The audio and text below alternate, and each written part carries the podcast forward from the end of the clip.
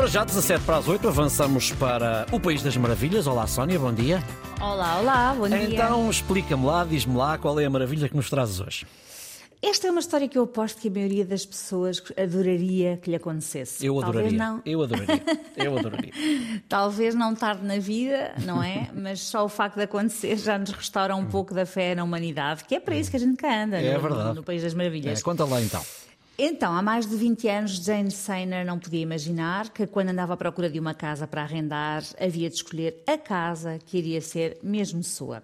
Ela escolheu uma casa confortável em Melbourne, na Austrália, com um pequeno jardim que não estava arranjado, mas achou que ali podia ser feliz. E assim foi. O jardim tornou-se acolhedor, com plantas e flores, e a casa foi sempre tratada como se fosse dela. O senhorio era um farmacêutico e filantropo, cobrou-lhe 200 dólares por semana, valor que nunca aumentou ao longo de mais de 20 anos. Isto já por si já é um pequeno milagre. Um dia estava Jane sentadinha na sua sala quando recebe um telefonema. Do lado de lá, a voz de John Parrott, o seu senhor, senhorio, que estava num lar a sofrer já há alguns anos com a doença de Parkinson. E então, o que é que ele queria? Dizer à sua inclina que podia ficar com a casa Como assim ficar com a casa? ficar com a casa para ela, Ah, de escriturinha passada e sem pagar absolutamente mais nada além do que tinha pago de renda durante os anos que lá viveu. Ele tinha ao seu lado já o solicitador e tudo, a quem passou o telefone para que combinassem todos os detalhes legais e disse-lhe que fazia todo o gosto em deixar-lhe a casa, de que ela sempre tinha cuidado com tanto amor e como se fosse sua. Hum, Eu já tinha dito que há muita gente que, que provavelmente também gostava que isso, que isso lhe acontecesse. Eu próprio também, já agora. Ai, de certeza. Então, então, nos dias de hoje, não é? Com as dificuldades da habitação.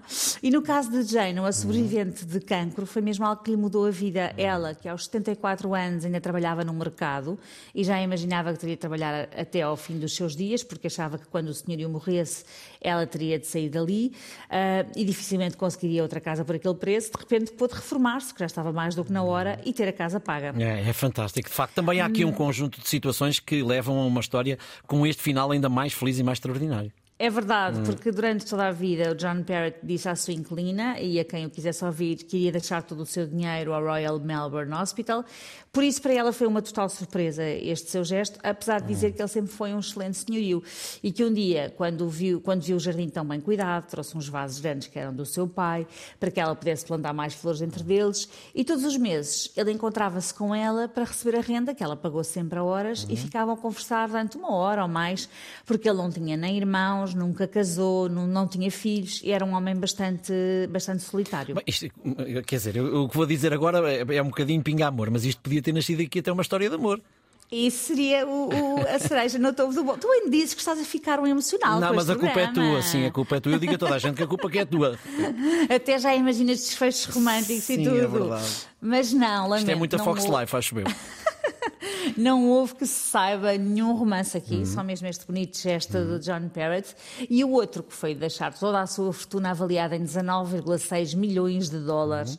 ao Departamento de Nefrologia do Royal Mel- Melbourne Hospital. Eu fiquei meio baralhada com o facto de ter escolhido o Departamento de Nefrologia, uma vez que ele tinha Parkinson, mas depois fui ler e então, há 30 anos, eh, o senhorio de, de Jane tinha feito um transplante renal nesse hospital e esse rim permitiu-lhe deixar de fazer hemodiálise eh, e salvou-lhe literalmente a vida e ele ficou eh, para sempre muito grato pela forma como foi tratado. E pronto, uma história de um homem solitário, mas grato e generoso e de uma arrendatária que virou surpreendentemente proprietária. Este homem tinha um coração do tamanho do mundo. Mesmo. Sim. Foi pena não nos termos conhecido, cruzado nesta vida. Hum, muito bem. Dava-me um certo jeito. Muito.